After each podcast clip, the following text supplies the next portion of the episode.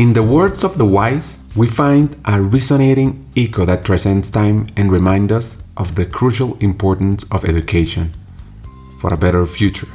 I recently came across a fascinating quote Education is the passport to the future, for tomorrow belongs to those who prepare for it today. And I remember one of Aristotle, who urges to educate the mind without educating the heart is no education at all. And Socrates reminds us that true wisdom lies in recognizing our own ignorance. These voices reveal an important truth. The destiny of education is in our hands, and it's our duty and responsibility to act promptly to improve it. It is time to get excited, to embrace the transformative power of education, and to work tirelessly to create a world where every child and every person has access to quality, inspiring, and liberating education. A future where dreams come true and tears of emotion flow when we witness the positive impact we have achieved through knowledge and wisdom. The future of education is here and now in our hands, and it is time to act and make history. This episode with Matt Dalio, a serial entrepreneur in education and founder of the Endless Network, will connect with many ideas around progress, education, enthusiasm for changing reality, and many more surprises. Bienvenidos a Hackers del Talento, el podcast que busca cambiar el juego por lo humano. Creemos en una América Latina más competitiva, inclusiva, equitativa y próspera, donde las personas sean el centro del mundo laboral. Nos motiva el talento como el motor de cambio y por eso estamos aquí, para ser la fuente de inspiración, unión, colaboración, aprendizaje, debate y acción para la comunidad de people, de talento, de HR, a través de historias, reflexiones y conversaciones con CEOs, con líderes de talento humano, pensadores y actores de cambio, te ofreceremos hacks para evolucionar como líder, como persona, sobre todo para potenciar tu empresa. Te invitamos a sumergirte en conversaciones profundas y significativas que te harán pensar, reflexionar y seguro te inspirarán a tomar acción. Únete a nosotros en este viaje para hackear el talento y juntos cambiemos el juego por lo humano, por un futuro más justo y próspero. What did you learn from your parents? How were your early years in childhood? I love those questions. Um, they shape who we are, right? It's funny, especially now that I have kids, I think about it so deliberately. This morning, you know, Easter's coming up in a couple of days, and this morning I was talking about like with my wife about like rituals, and I was thinking about my childhood and the Easter egg hunts that I used to have, and how much they meant to me, and how I want to recreate that for my kids. And so, yeah, um, it's a great question. How did I grow up? I I grew up. I think I had a, a really perfect childhood. Um, in that, until I was eight years old, I grew up out in the countryside. And I just remember going adventuring with my brothers and like off in the woods, and we would get lost out there for hours. And, you know, we'd come home with like frogs that we had, you know, captured, stuck in my, stuffed in my pockets. And, you know, my mom would discover them as she's trying to clean my pockets after they started smelling. And so it was kind of like that type of, you know, adventuresome, wholesome childhood. Um, and my parents were a beautiful combination of loving and, you know, just gave us a lot of freedom. I, I, remember, you know, my my dad building us a tree fort when we were young, um,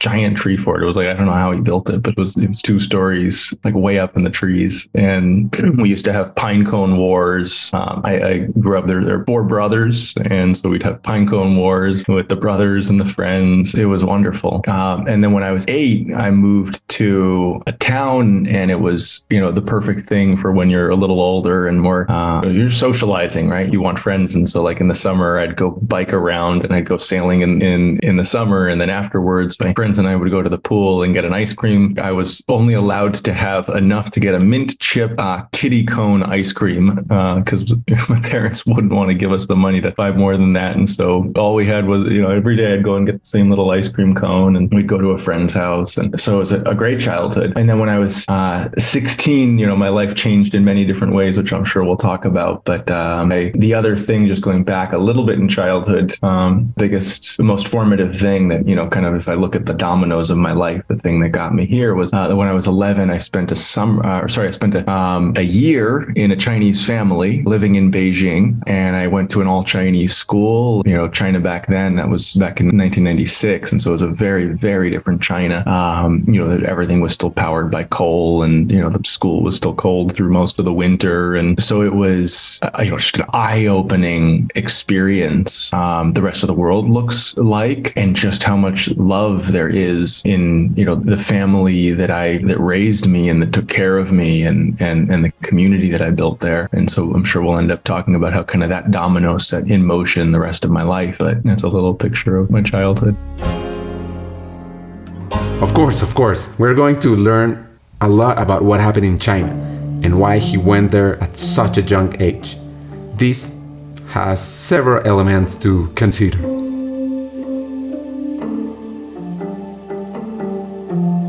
I think about it as like three different chapters, right? When I was very young, the China, the China chapter in those China years, and then more recently. And so could probably, you know, spend hours on, on this topic alone. But I think that where do I even begin? You know, like what are the lessons that I learned from my parents? They formed everything I, I believe and everything that I am. My dad in particular was deeply multicultural. And so, you know, he went to China for the first time when actually by coincidence, the, the year I was born. And so he's been going for 39 years, instilled in us the value of just like going and experience other cultures, other places. And I think that him, you know, it was my choice to go to China, but I'll say, you know, throwing him into China was kind of representative and symbolic of so much, right? Of go experience the world, go see totally different worlds, um, extend beyond your years. I was 11 years old. Um, think outside the box. I think, you know, later in life, striving for greatness, setting really high standards, you know, the notion that like you can achieve outside. You know, I forget the, the words he used because it's been so long since he used them, but you know, like 10% more work gets you 100% more outcome. I'm not doing it justice, but in other words, that if you're able to work that much harder than the people around you, then you can, you know, the results are, are so nonlinear, which has turned out to be so true. And my mom was always the incredibly loving, like I couldn't do anything wrong and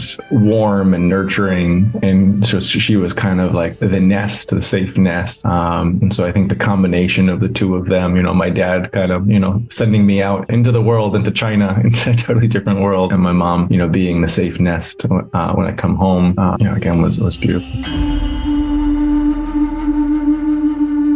Take note of this hack.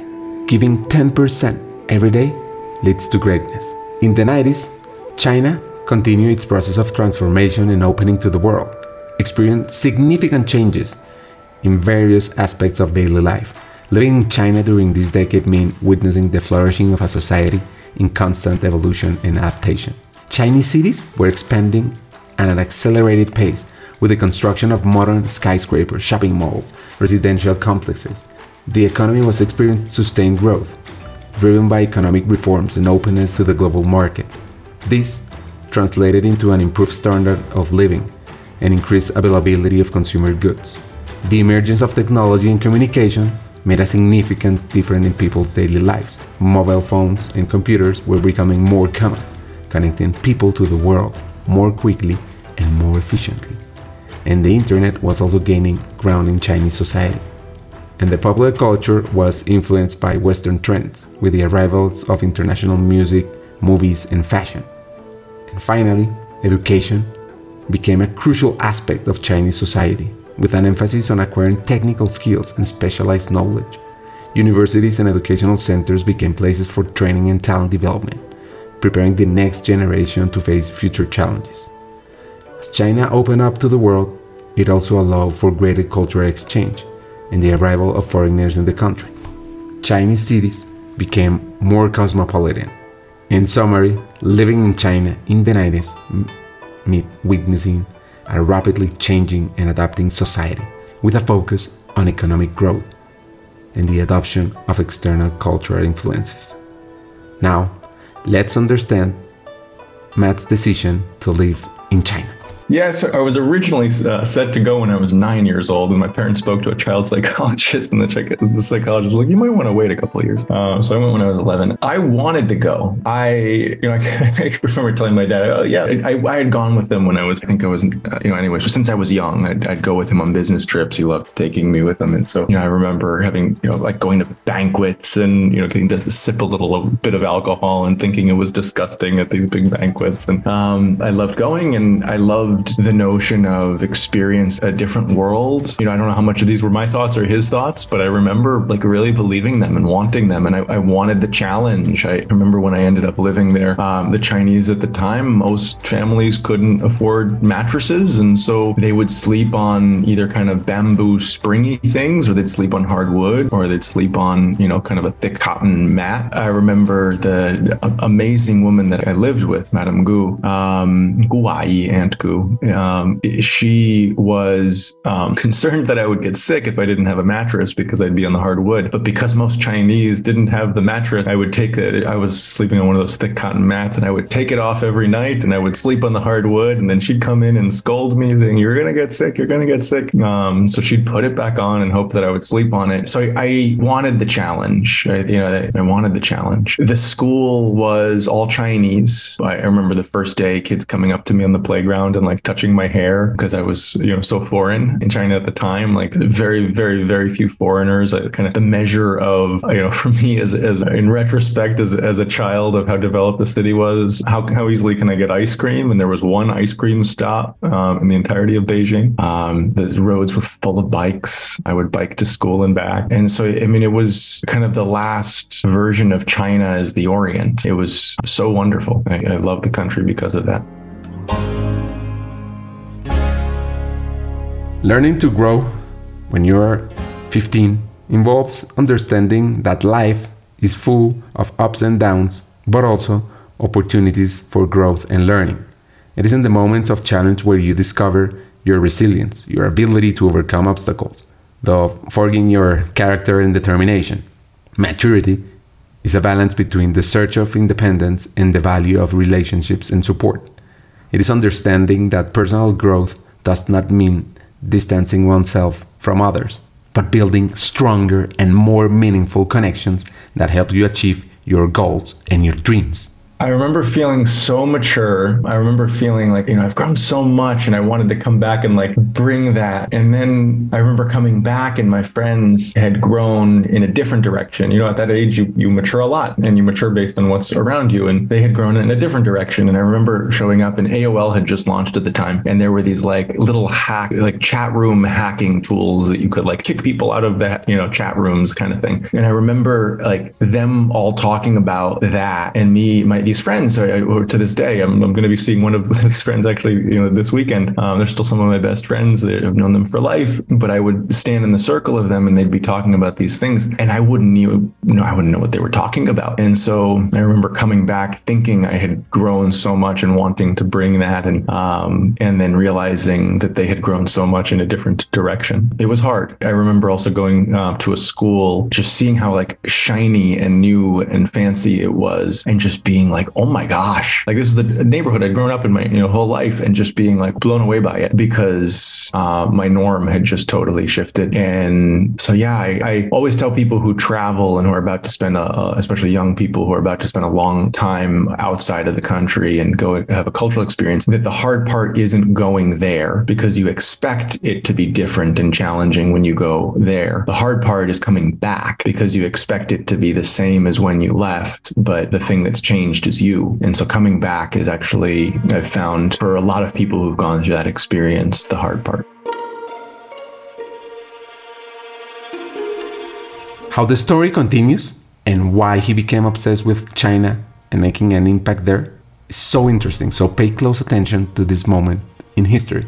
When I describe my life, uh, usually the next kind of domino is that when I was 16, so five years later, I wanted to do something to go back to China because I hadn't really had a reason to go back. I wanted to do something to volunteer. I wanted to do something to give back. And honestly, you know, to get into college, everyone's got to volunteer in the US. That's an important part of it. And so I said, I want to volunteer. Um, found a family friend who had adopted a child and she introduced me to an adoption agency and they introduced me to an orphanage in China. And so I spent a summer in an orphanage in China. Um, and that also changed my life because that summer led to uh, me going back the next year and I was able to raise some money uh, to place kids in foster families because at the time, you know, the institutions were very crowded, very challenging places. And there are families that at the time there, there was a one child policy. There are families that wanted to have more than one kid. And if we could match the government to provide the funding for those kids to get um, placed into foster families, you could now give a child a family. And that cost $500 a year. And that just blew my mind, you know, $500, give a child a family. And so I was able to raise money. And I think a, a lot of very generous people saw that here's a young kid who is trying to help other young children. And so people, I think the early people especially, were as much impressed by just my conviction and my desire to help as a young kid as they were about the cause. And then all of a sudden, you know, that next year when we were able to place, uh, I think it was 25 kids in foster family that first year, um, or 50 kids, um, that I came back and I was able to tell the stories of all these kids and show the pictures of all these kids who now have families. And, and then all of a sudden people wanted to support it more because now there's this kid who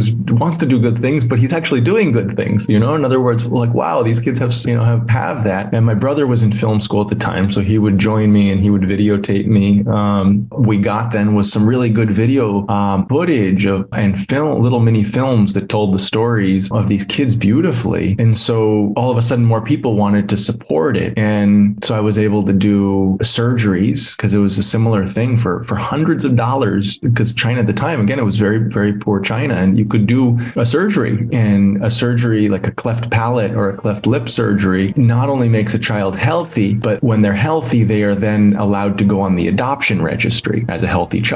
And all of a sudden they can be adopted. So for $500 or $1,000, you could give a child a surgery and then make them adoptable and get them a family. And again, this was like, wow, what an amazing impact. And at this point, I had realized what it was, what it felt to change a life. And I remember, you know, for example, going to an orphanage and seeing a child who needed a heart surgery. And heart surgery was $3,000, literally to save a life with a heart surgery. And I remember holding that child and thinking, oh my gosh, this child will die. And the next year coming back, and that child had had that heart surgery because of what I had done and was alive and happy and about to be adopted. And so that changed my life.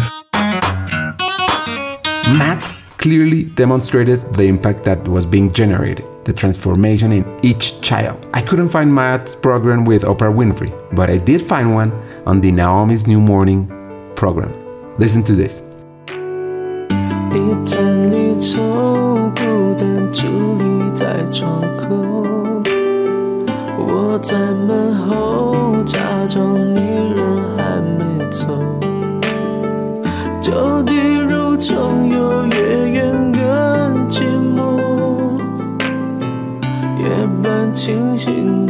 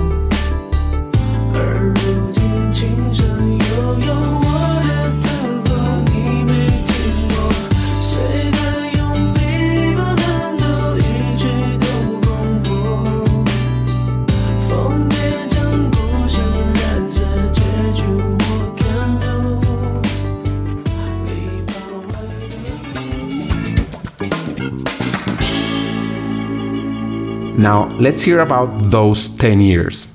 I basically went back every year over the summer, over spring break. My friends were off at, you know, spring break, wherever they were doing, you know, whatever they were doing in high school. And, and I was in China in an orphanage. And I did that for 10 years. Um, I was lucky to be featured in a local newspaper. That led me to be featured in Teen People. That led me to be featured in People. And then that led Oprah Winfrey to, to put me on her show. And 32 million people watched that. And through those, you know, through that, that, all of a sudden more support came in. And um, I remember floods of emails and just sitting there over the summer while my friends were out playing. I was, you know, went up to, to a friend's place and, and they were all out having fun. And I'm there just responding to emails all day long, trying to make the most of this amazing opportunity. And then, you know, those thousands of emails I got boiled down to one volunteer who was full time. Like if I could look at that, like Oprah Winfrey got me that one volunteer who was full time. And then she built out more programs. And because we were able to do more programs, programs. We were able to raise more money. As we raised more money, we were able to hire our first full time person. And then that meant more programs and more impact. And that allowed us to raise more. And then that led us to someone who originally came to us for a grant to help orphans in China, the amazing man um, and his wife. And together, this couple, you know, had knew exactly how to make an impact on the ground, helping orphans, but didn't have the resources to do it. And, um, you know, we had raised more resources and we needed someone great on the ground and so we joined forces. He joined our team. And, you know, in, in a few years, we had five children's homes with hundreds of nannies taking care of collectively thousands of kids, doing surgeries. I mean, every single day, kids were in and out of hospitals doing surgeries, doing pre and post op care, foster families, financial aid. I mean, it really grew into kind of this whole web. We then started a second mission, which was focused on empowering American youth. So starting high school and college clubs that, you know, could help American American youth realize that they could make a difference too and feel the same sense of empowerment that I felt by helping these kids. And so we started, you know, other people, other, you know, high school and college kids started, I think, 80 clubs. And so it just kind of kept growing. And, you know, and that made me realize that I liked building things. I liked imagining, you know, what if we had a club and then we had one? And then what if we had a club conference and we'd have a bunch of them? And then we did, you know? And so I just loved imagining and then making that um, thing that was in my head happen. And then to do that for for something that made a difference that literally would change a life was like, you know, what more could I, I want?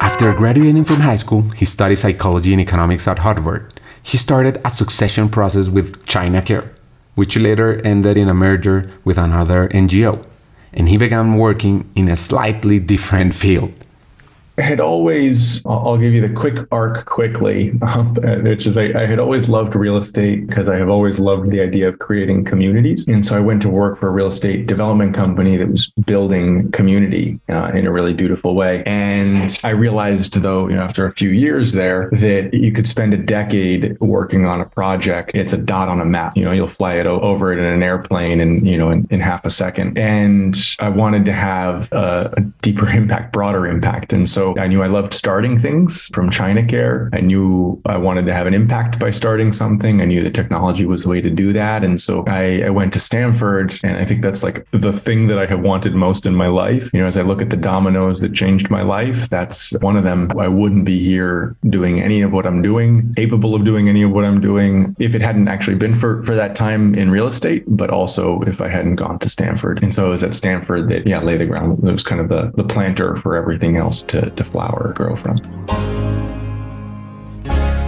Then he starts an MBA at Stanford, where there is also a fascinating professor in another faculty, John Gardner, who founded the Public Leadership Program. One of Gardner's main focuses was leadership and the importance of civic engagement. He is known for his work Self Renewal, the Individual and the Innovative Society, where he explores the concept of self renewal and the need to continually adapt and reinvent oneself in an ever changing world. Gardner argued that leadership and civic responsibility were crucial in addressing social challenges and promoting progress. Through his life, Gardner left a series of valuable lessons. He emphasized the importance of education and lifelong learning, stating that education is the means by which we advance towards a more just and equal society. He also stressed the importance of a clear vision and purpose in life affirming, I cannot tell you what your destiny is, but I can tell you that the only safe path to failure is not having a clear purpose. It was amazing. I'll talk about so I mean it's just it's creative. The people are stunningly impressive and equally kind and gracious and humble. The environment being embedded in the heart of Silicon Valley, especially at that moment in time, that there was like oh when it was the hate. The, the smartphone had just launched. Smartphone apps were bustling. You know, I think Instagram start uh, you know was founded months after I arrived. Snapchat was you know founded shortly after that. Like on my you know, my campus, you know. so the professors were amazing. Every talk that would come to campus was like, you know, it was just kind of this like amazing tasting menu of candies. You can just choose whatever you want and it's there. People were supportive. You could ask anyone, any industry, any question, and they were eager to help you just because you're, you know, an aspiring student or you're a student aspiring to do something good for the world. You know, it, it was communal. It was fun. It was, you know, exactly what I needed at that moment in my life. And it gave me both the space to discover this idea that I that I went on to have and to, to chase, and then also every resource I could possibly imagine to be able to understand how to do it. It was amazing.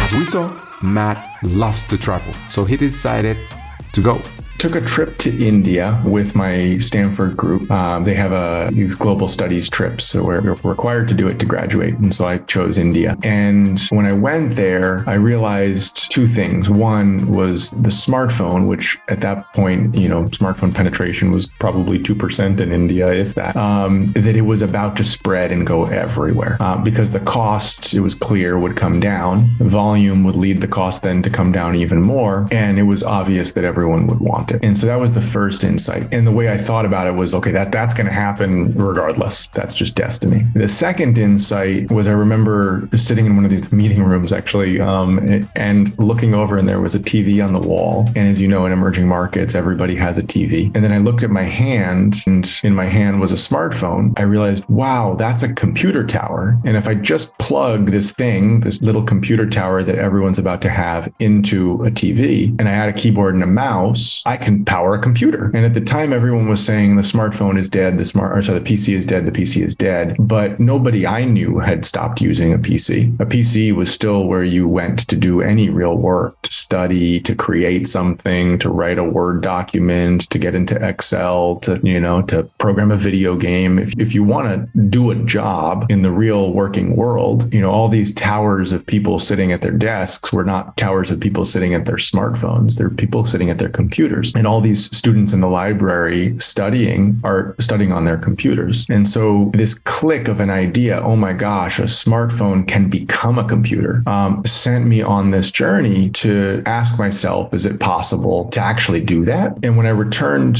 home to the US, I actually, funny enough, I didn't want to start something at the time. I knew I would eventually want to start something, but I didn't want to start something at the time. I wanted to just go get a, or, you know, a regular job. But the idea kept nagging and it kept kind of gnawing at me you know, it would just bubble up. And I saw Jack Dorsey, the founder of Twitter, speak. You know, this is one of the amazing things about Stanford is that all these types of people would speak there all the time. And so I went and I saw him speak, and he said a sentence that I'll never forget, which is that anytime he comes up with an idea, he researches it so that he can kill the idea and move on with his life. And sometimes that's turned into a company. And I loved that idea because I had this idea that was nagging at me. I didn't want to do it, but I couldn't stop thinking about it. So great, let me go research it and find out why it won't work. Let me go kill it and move on with my life. And I researched and then I would find a reason it wouldn't work and I'd be happy. And then a couple days later, I'd realize, wait, but if you do this, then that won't be a problem and it does work. And I just kind of did that over and over again. And as I mentioned, you know, in Stanford's campus, speak to anybody you want. They're amazing, amazing people anywhere. And so I could go ask, you know, if I wanted to learn about manufacturing, if I wanted to learn about supply chain, if I wanted to learn about software, like I could go ask people. And so I did that. I went, and I asked everyone I possibly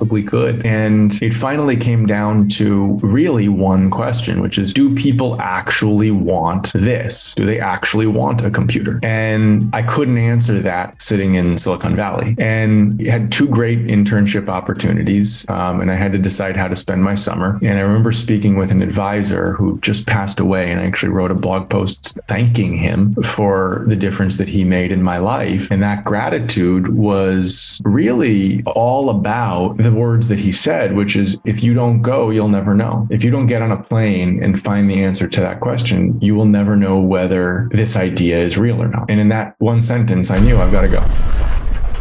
Hagamos una pausa. Como sabes, en Hackers del Talento estamos en una misión, cambiar el mundo laboral por uno más humano, inclusivo y próspero. Sabemos que no podemos hacerlo solos, necesitamos tu ayuda. Te invitamos a compartir este episodio con esa persona especial que está buscando crecer en su carrera o mejorar su empresa. Juntos podemos inspirar a más talentos a sumarse a este movimiento. Queremos que te unas a nuestra comunidad, suscribiéndote al podcast, recibiendo las noticias en nuestra página de LinkedIn o averiguando más en hackersdeltalento.com. No te pierdas la oportunidad de ser parte de algo grande, de marcar la diferencia en el mundo laboral y de transformar la vida de miles de personas porque juntos podemos hacerlo posible. Nosotros ya estamos aquí, dando el primer paso. ¿Y tú te unes a nuestra misión de cambiar el mundo laboral por uno más humano? Hagámoslo juntos. Sigamos con el episodio. If you don't go, you will never know. What a great hack. It's an invitation to dare, to explore, to fail, I promised myself not to make a conclusion until the end of my three months of travel, but it was clear within three days because every single person I spoke with was like, it will work. Yes, do this. I promise you. Like, I want this. I will buy it now. I was speaking to the people who were the end users. I mean, that's one of the giant lessons of everything I, you know, ever do is like speak to the users, understand what they want. And that's the, you know, Stanford taught me that, by the way, design thinking and human centered design and the D school at Stanford, like, and the IDEO, who founder David Kelley, who founded IDEO, the father of design thinking, was there at Stanford as an advisor giving me this advice. And the whole ethos was go and speak to the real users and have them tell you what they want. And that's why I got on that plane to ask them. And that's what they did. They told me. And it was so, so clear. And so I came back a man on a mission. I mean, it was like, I feel like, you know, something had gotten into me. It, it was, it could not stop thinking about it. I could not stop working on it. Like it felt felt like, you know, half the planet doesn't have computers. 80, I think it was 5 billion people at the time didn't have computers. To this day, almost half the planet still doesn't have internet access. Isn't that wild? And I felt like if I to iterate refers to a process of repetition and continuous improvement. It involves constantly testing, adjusting, and refining an idea, a product, or a strategy as data is collected and feedback is received. Through iteration, entrepreneurs seek to optimize and perfect their approach over time, adapting to market needs and overcoming challenges faster along the way. I basically started it through my second year of business school. I tried to bootstrap. I tried to find an engineer to join me. I couldn't get anybody. I got a little bit of friends and family capital and then found a, a company that could do contracting to start building a prototype. And it just kind of like scat, you know, it was, it was very much bootstrapped a little bit, got me a little bit more. You know, I learned how to, so, you know, so I then had a prototype of a smartphone you could plug into a TV. The irony is that that idea has nothing to do with anything we do anymore. So at some, you know, some point, you know erase that idea from your mind because we evolved and we learned what we actually had to solve. Um, but each of those steps got us one step further, and so you know I was able to find someone at Stanford, an undergrad who graduated who wanted to join, and um, and then I was able to go to the design school at Stanford and get a, someone to lead a user research effort over a summer as we were thinking about how we would design the software. And so she flew to Brazil. I found an amazing Brazilian entrepreneur who became my my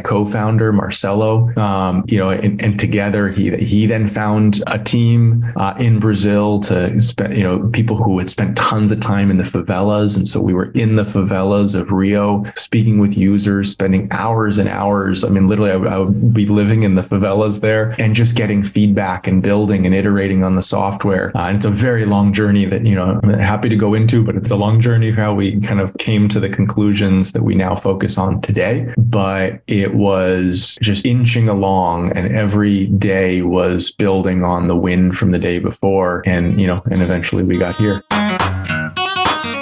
They were motivated, focused, in a constant state of ecstasy, and also generating impact. It was a super exciting time. It was a super invigorating time because like everyone was so excited about the possibility. Everyone was so enamored by the dream that we were chasing. And so there was this just rich, deep culture of motivated people. We were super, super rigorous about who we brought in. And then when people came in, it was like family fighting for like, we are going to change the world. Billions of lives can be changed by what we're doing. And I still believe that today. And so we were fighting um, side by side, as I said, in the you know favelas of Rio. We went to Guatemala and had a you know and realized, wow, Guatemala for a bunch of reasons. A bunch of people were saying like, oh, I got a friend in Guatemala who works at a nonprofit, and then all of a sudden, you know, like that kind of thing happened multiple times. Guatemala kept coming up, so we got on a plane to Guatemala, saying, what is this about Guatemala? We kind of followed the spirit, is what it felt like, you know, like God pointing us in a direction, and we would chase that direction. And you know, the end result was that we built a product, and people really liked the product, and it was a life changing product. It literally, like Marsha in Guatemala, dropped out of school because she couldn't afford the cost of an internet cafe anymore. And so she couldn't do homework. And so she dropped out and she got an endless computer. And now, with all the content that was inside, she didn't even need internet access because she didn't have internet at home. And so now she had more computer time than her peers had. And now all of a sudden, she went back to school and she was valedictorian of her class. And the last time I saw her, showed me the sash of her being her number one student in her class. And that kind of thing is just so motivating. And the idea that you can do that times five or times multiples and multiples of that was so inspiring and so motivating. And so,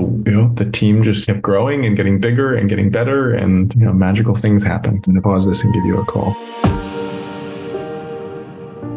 Through those moments of crisis and challenges, we discover our true strength, our capacity for resilience, our unwavering will to move forward. It is in the darkness where we learn to ignite our own lights, to rebuild ourselves from the ground up, and to find meaning and purpose in our journey. Though from the ashes of failure, a renewed strength is born, unstoppable determination, and an acquired wisdom that guide us toward even greater horizons. Let us not fear the ups and downs of life, for within them lies the opportunity to reinvent ourselves, to overcome our limitations, to know ourselves, and to write an even more vibrant and meaningful story so there was a, a, chapter of just like total joy. I mean, some of the best years of my life, just bliss. And that dream, in that dream, things started to become very hard, very hard, because we realized that what we were trying to do was very hard. And it's one thing when you live entirely on a dream, you can imagine all the unlimited possibilities. Um, but when we actually had a product and results, you know, was a computer, a real computer that we made ourselves. Again, and what we do now is different than that that. So, because it's evolved because of this, the, the challenges I'm about to describe. But when we tried to sell it, it was very, very hard. And the long story uh, short, I mean, there's so much to say, but the long story short was finding channels. All of the normal channels didn't work for us, right? Like you can't, all the normal channels. It's not like, like by definition, the places that we are trying to sell to, the people we're trying to sell to, are the people who are not showing up at the normal computer stores. So you can't just like go to a normal computer store and sell sell there because that's the people who are already buying computers. And so we had to try to create all these channels in in many countries. We didn't know which strategy would work. We had a high burn rate, so we had had to make something work. And so that meant that we did lots of strategies and none of them were working. I'll talk in a minute about what did and what where, you know, where that's led us to today. But the team then we hired a few people who were curmudgeons is a good word, but who changed the culture. Um, um, and I was traveling nonstop. Uh, we were launching again across multiple regions. I traveled probably 300 days a year. I was burning out. The team was, as we grew, um, didn't have the unity of the early team, hadn't spent as much time in the field with users to be close to what we did. So most of what their faith was was from, you know, me talking. I was never around. And so the culture went from this, like, as someone described it, one of the early people described it when he decided to leave leave. He's like, we were a unicorn culture. And he left because we weren't anymore. And somewhere in there, it became almost this like profoundly dysfunctional culture. It almost feels like, you know, like a different kind of spirit had gotten into our organization, like nothing worked. And it was years like that, years. And those years were like physically painful. I remember literally like my stomach churning all the time, feeling like I had this like stress in my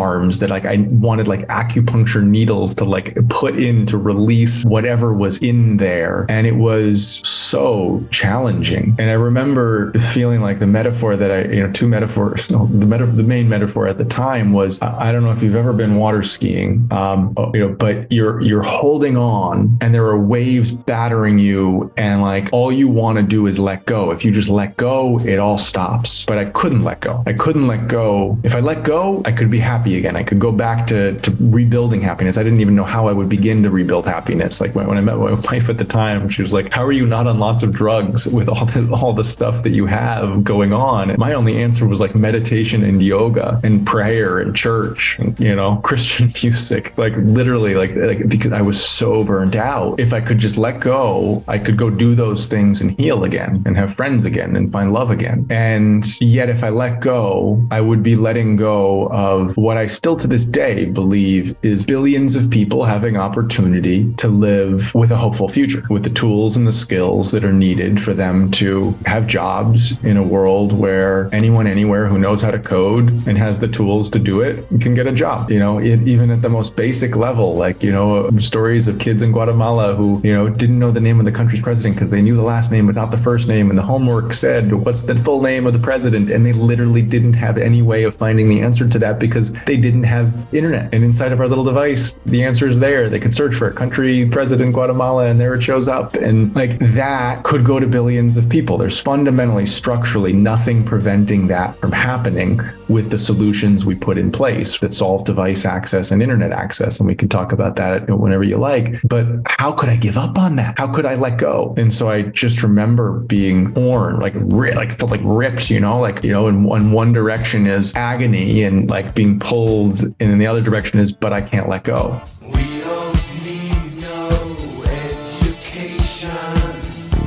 Another brick in the wall is an iconic song by the British rock band Pink Floyd.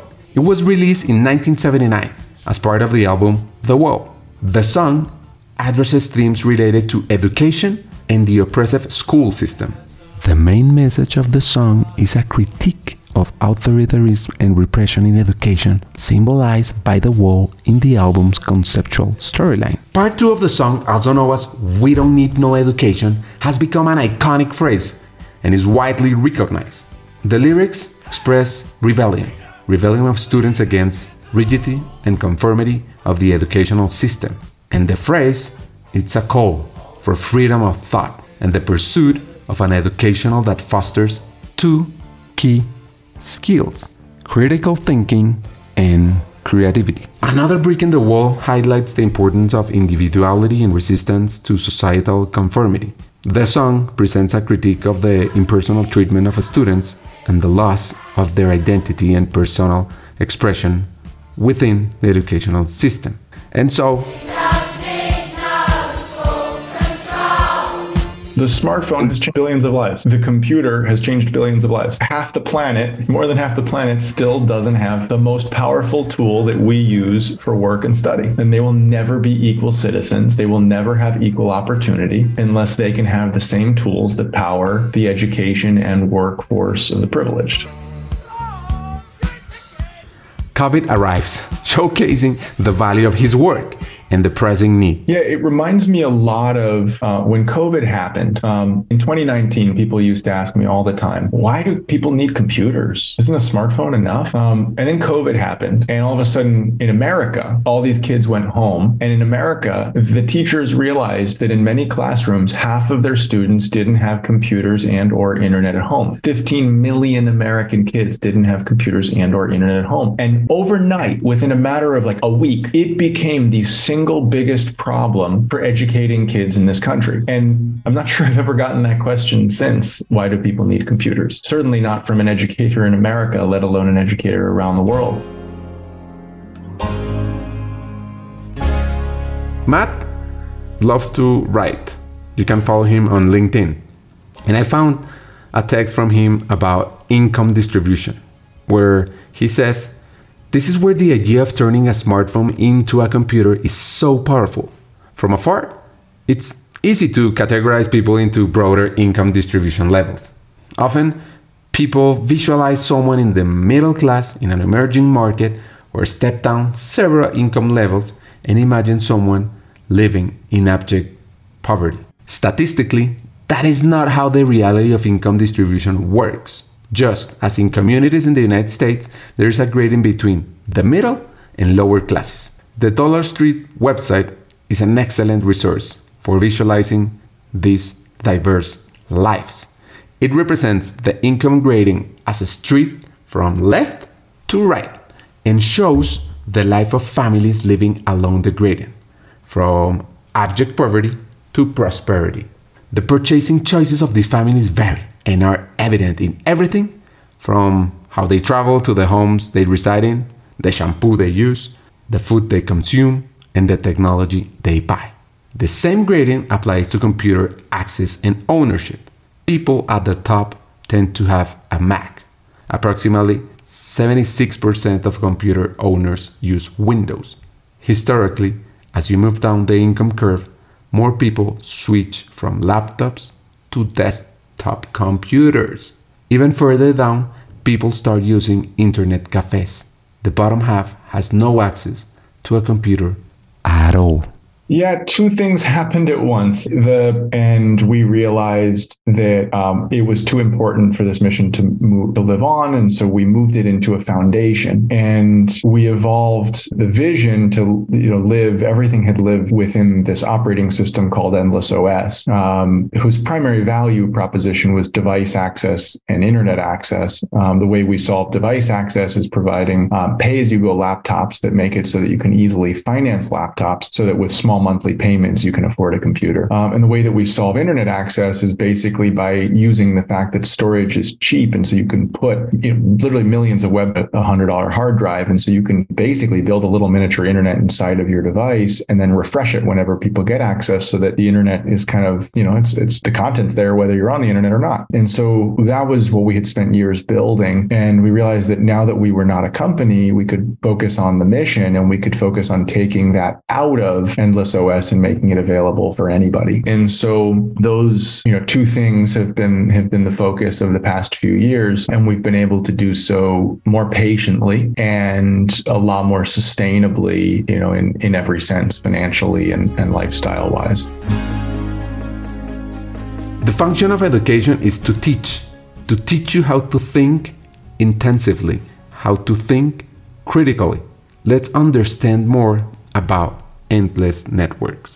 Yeah, so just to contextualize Endless for, for listeners for one second, um, Endless's vision is a world in which every kid has the, I guess our, our vision is the whole world empowered. But the way we think about that in our mission is, you know, we want every kid in the world to have the tools and the skills to live a, a digitally empowered life. And we do that through three things. First is we solve device access. Every kid's got to have a device to be able to do that. And so how do you solve in particular computer access? Well, you can make computers affordable and a lot of times make, trying to make cheap computers computers and we realized that even with cheap computers they needed financing. And we realized that banks weren't willing to lend to people who weren't credit worthy but that if you put a pay as you go mechanism that unlocks the computer as they pay that all of a sudden people could now get financing and now they can afford computers. And so that's the first pillar is solving device access through affordable financing. The second um, barrier that people encounter is that lots of people either don't have internet or the internet's expensive or the internet's slow. And that's still about half the planet still doesn't doesn't have internet access, which is wild. And the way we think about that is that if you have storage is very cheap. And so if you have the things that you absolutely need inside of the device, like take Wikipedia and put it all inside, take Khan Academy and put it all inside, take, you know, your country's textbooks and put those inside, put yoga lessons inside, like put lots and lots of great content inside. And so you can make it and then refresh it again when you get access to the internet and it can all refresh. And so that is literally a life changing concept. Like children, you know,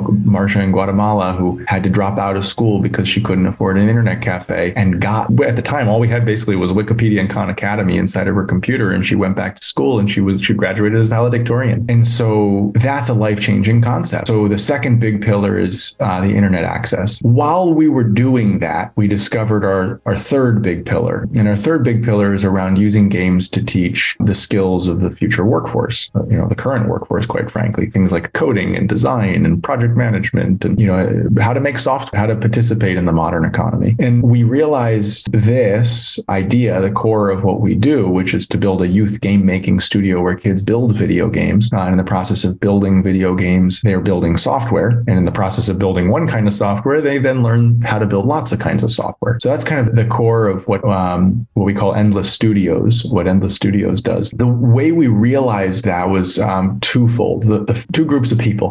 Speaking of user testing, um, the first was that we would go into classrooms in Guatemala. We would go into classrooms in Brazil. We would go into classrooms in Indonesia. We would go into classrooms around the whole world, and we had put little educational games inside of Endless, free Linux open source games, like math games, as an example. And we would walk in and we would see an entire classroom full of kids excitedly shouting numbers at each other because they were playing a game about math. And it just became so obvious that if you're going to teach a kid, use games, use games. And so that was the, the big first epiphany, just seeing how engaged they were. I, I have a, a, little video that's on our website that shows a, a teacher talking about a little game with penguins that chase each other around and how she, as a teacher, the worst, really the, the naughtiest child in class, the most challenging child in class. And that game became a way for her to talk to the child and to show her what good leadership looks like and what it means to be a part of a community with these penguins that are helping each other. And how all of a sudden he started showing up at school early to help prepare for the day and would help her clean at the end of the day. And that through a video game. So those were the sorts of stories that we were seeing firsthand. And then the second big insight happened um, when I would interview our engineers. These are engineers building an operating system. These are some of the best engineers in the world. And I was curious how they learned to code. And so I asked, and it turned out that almost all of them learned to code by hacking their games as kids. When they were young, they discovered that I, you know, can open up the code and I can swap out the audio files. And now all of a sudden the character, you know, in the game is speaking my language with my voice because I swapped out an audio file. How cool is that? You know, or I can change the number of lives by changing the number, you know, the code. And now I can beat the game. And so that concept of hacking or changing your games um, being a tool to learn 21st century skills was like, wow, that makes sense. And so that's how we discovered that games can teach.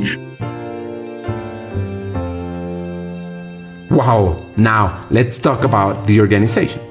Um, so we now have a much more resilient organization, and it's really actually structured now as a couple of organizations. With one organization focused on internet and device access, another organization focused on teaching kids to build video games, and in the process teaching them how to build software. You know, the idea really is now unite those and push them out into the world, into lots of people's hands. And this year in particular, you know, is a really exciting year for us because this is the year that we are launching Endless Studios, the game studio. We've been running it in smaller form for a while, but this is the year that we're um, scaling it into the hands of lots of kids. And we finally have someone uh, who is helping us. When we moved to a foundation, we basically shut down all of our sales capacity, and we finally are ready now to begin building that capacity again. And so we have somebody who's helping us to sell the laptops. And the idea over time is that those also converge so that, you know, kids who don't have a device or internet access but want to learn to code and want to be part of this game making studio, we have a solution for them. And you know, in Latin America, that is statistically most kids are in that position where they want to play games and they want to build games, and we can deliver this to them scalably. But they'll need the devices and they'll need it to work without internet, and so that's where to unite. And so I, you know, the, the irony was that when we started all this, the reason we started Endless Studios was to create, you know, this value proposition that could change all these kids' lives and then to bring value to Endless OS. And it's funny because over the past many years, we have two different teams working on two different things, but this is the year we also get to unite them and have them work together to achieve our common vision.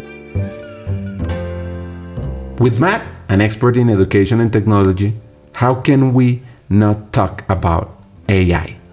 It's funny. I spent a lot, a lot of time thinking about it. I wrote a blog post called "The Most Amazing Thing I've Ever Seen," and I was going to write a blog post called "The Most Amazing Thing I've Ever Read." Um, and this was uh, the most amazing thing I've ever seen was Midjourney and generative art AI. And I wrote that because most people had not heard of it at the time. And the blog post I was going to write on uh, the most amazing thing I've ever read was when I discovered GPT-3, but before Chat GPT came along, and basically nobody had heard of of GPT. And I was like, you've got to know about this thing because it's amazing. And GPT-3, before they they productized it in ChatGPT, uh, was just as amazing as ChatGPT. Just to be clear, like it was, you know, the, the best marketing pitch I've ever heard for the offline internet, asynchronous internet, what we call the endless key. The best marketing pitch I've ever heard was written by GPT-3 before ChatGPT came out. I didn't get a chance to write the blog post because then ChatGPT launched, and all of a sudden, boom, it just skyrocketed. Obviously, you know, I mean, a million people in five days, and in two months, 100 million people. And so, I, you know, I, I'm just still processing what it means. I think for edu, I have you know two thoughts, uh, two big thoughts. One is for education. I think it democratizes education. For example, in Endless Studios, the biggest cost to delivering Endless Studios is the role of the mentor. In other words, someone that you can turn to and you can ask a question, and they'll tell you, okay, try this. ChatGPT solves that. So like we now have infinitely scalable mentorship, so that if you have a question and you need someone to answer it, it can now do that effectively for free for anybody on the planet, and that's amazing. The creation side is also amazing. Like you know, if, if I'm you know not an artist, but I want to make a game, you know, and I want to make a game with my you know local Colombian culture and my local you know the things that I'm proud of, and I want to share that to the world. I can do that by going to Midjourney, typing in the art things I want, and you know there it is. And the same is true on the coding side. If I'm an artist and I don't know how to code it, no problem. I'll type it in and click, click, click, and now all of a sudden I've got you know I've got that. So the productivity of humans today is high, is and will be higher than it has ever been, and we are just beginning to see the implications of how that will show up in like every little product. If you if you go to my LinkedIn, you can read some blog posts that I've written about how it's going to show up in the physical world, how it's going to show up in uh, you know in everything, because a lot of talk happens on on the on software and how it'll change that, but it will show it. It will shape the physical world around us. So that's the you know one half. And then I listened to a podcast um, from the Center for Humane Technology on AI, and it showed the um, the scary parts of it. And I had always thought, okay, the scary parts are you know AGI is going to come along, and you know we're going to have the robots take over the world, and I'm not that scared of that. And I wrote a blog post, you know, saying you know, which is scarier, AI or human nature, and you know my belief is human nature is scarier. But the podcast made me realize that human nature, there are bad actors in the world. There are people who want to do bad things in the world. And AI is a very powerful tool, a very powerful tool. Um, and so I I believe that, you know, in, in my dream world, we would pause development on AI. Like what we've got is good. It's perfect. Leave it where it is. Let's, you know, take advantage of all the generative art and large language models. And by the way, people are not paying nearly enough attention to the generative art stuff because ChatGPT is so awe-inspiring. Go like use Midjourney. Like it is stunning. Uh, so I think I, you know, in a dream world, I think humans would have more time to process the implications of those technologies and, and you know digest them and and then give us a little bit of space to figure out what the future of it looks like. Because I think there are two futures. I think there's a really beautiful future, and I think there's a very scary future. And I don't know which one it's going to be, but uh, the stakes are very very high for getting that right. So you know, I think that I think it's important that we do it elegantly and you know take advantage of what we have today because it's amazing.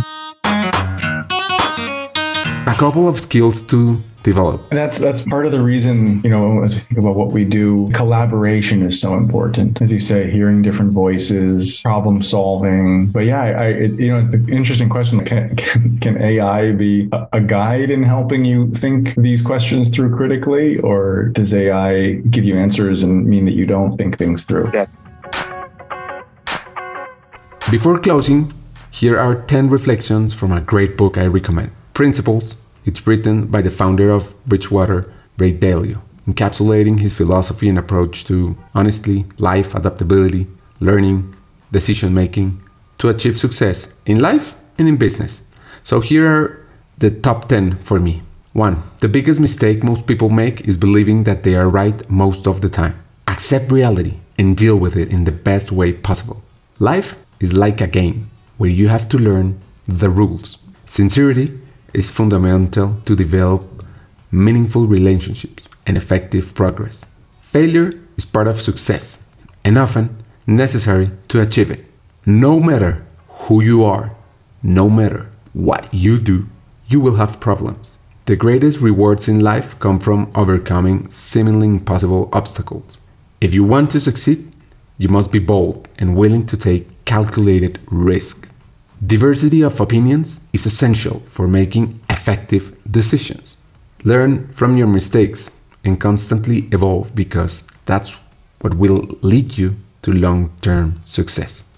Now, a couple of tips from Matt Dalio to conclude. I think the best advice, I think the best advice has been be close to the ground, be close to your users, understand what they want and what they need. Um, and it's it's hard advice to take, you know, um, especially you know now that I have kids and a family, like traveling is not as easy as it used to be, and so it, it's it's not always easy, but it's so important. Like you know truth when you're on the ground, and I just so many years of having that have been true, and so that's uh, David Kelley, the founder of IDEO and the D School at Stanford. And that's the you know whole human-centered design and design thinking methodology. So if you want to learn a lot more about that advice, go check out the Human-Centered Design Toolkit. Um, I think the best advice that I have, what's coming up for me, and I, I don't know if it's good advice or not, but is persist. Persist and find something to do with your life that is worth persisting. Find something that you care as much about as our team cares about, you know, our mission is and something that is so important that you can't let go of the handlebars. You can't just stop. And usually you're going to find that in a place that makes someone's life or lots of people's lives better. And usually when people are looking for what they want to do with their lives, that's a low priority. It's not a high criteria. And yet it is the very thing that will give your meaning to your everyday. When you wake up, you say, I'm doing something, I'm fighting for something. When things are hard, because they will be no matter what you do, it makes it worth it. And so so maybe the advice, the better advice is find something worth persisting for.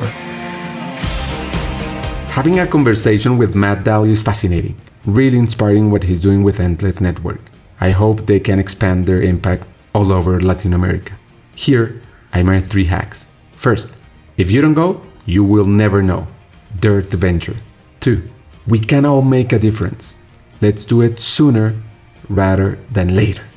And finally, find something worth persisting for and achieve it. Hasta un siguiente episodio y sigamos hackeando el talento.